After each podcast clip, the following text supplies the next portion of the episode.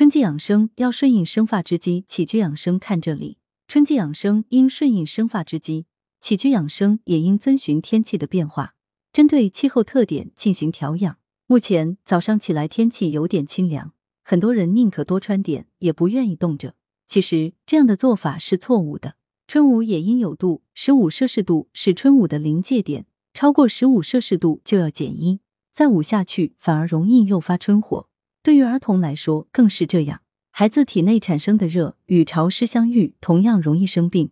尤其此时早晚与中午温差大，早晚应注意保暖，中午应适当减衣。春季人们的作息安排要进行调整，适当晚睡早起，这是因为春季的早晨阳气生发之时。是一年中生机最旺盛的时候，春季早起后进行适当的户外运动，可以顺应春季的生发之机，促进体内外的气体交换和吐浊纳清，有助于人体的新陈代谢，使人精力充沛。对于过敏体质的人，谷雨前后花粉柳絮较多，需要防范花粉症及过敏性鼻炎、过敏性哮喘等。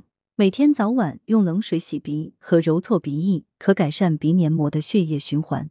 有助缓解鼻塞、打喷嚏等过敏性鼻炎症状。中医认为，祛湿要从健脾补脾入手。阴陵泉是脾经的合穴，也是祛湿要穴。该穴位于人体小腿内侧，膝下胫骨内侧凹陷中。取该穴道时，应采用正坐或仰卧的取穴姿势。每次左右腿穴位各按摩六十下，每日早晚各按摩一次即可，以穴位感到酸胀为度。春季养生食疗有方，听友们不妨一试。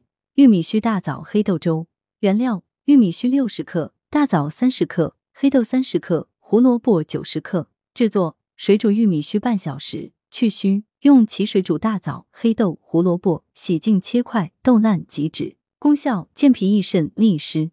海带银耳羹原料：海带五十克，银耳二十克，冰糖适量。制作：将海带洗净切碎，银耳泡发后与海带一起加水，用文火煨成稠羹，加冰糖适量。一日内服完，可常服。功效能疏肝补脾肾。文阳城晚报记者张华，通讯员李朝金小米。来源：羊城晚报羊城派。责编：王墨一。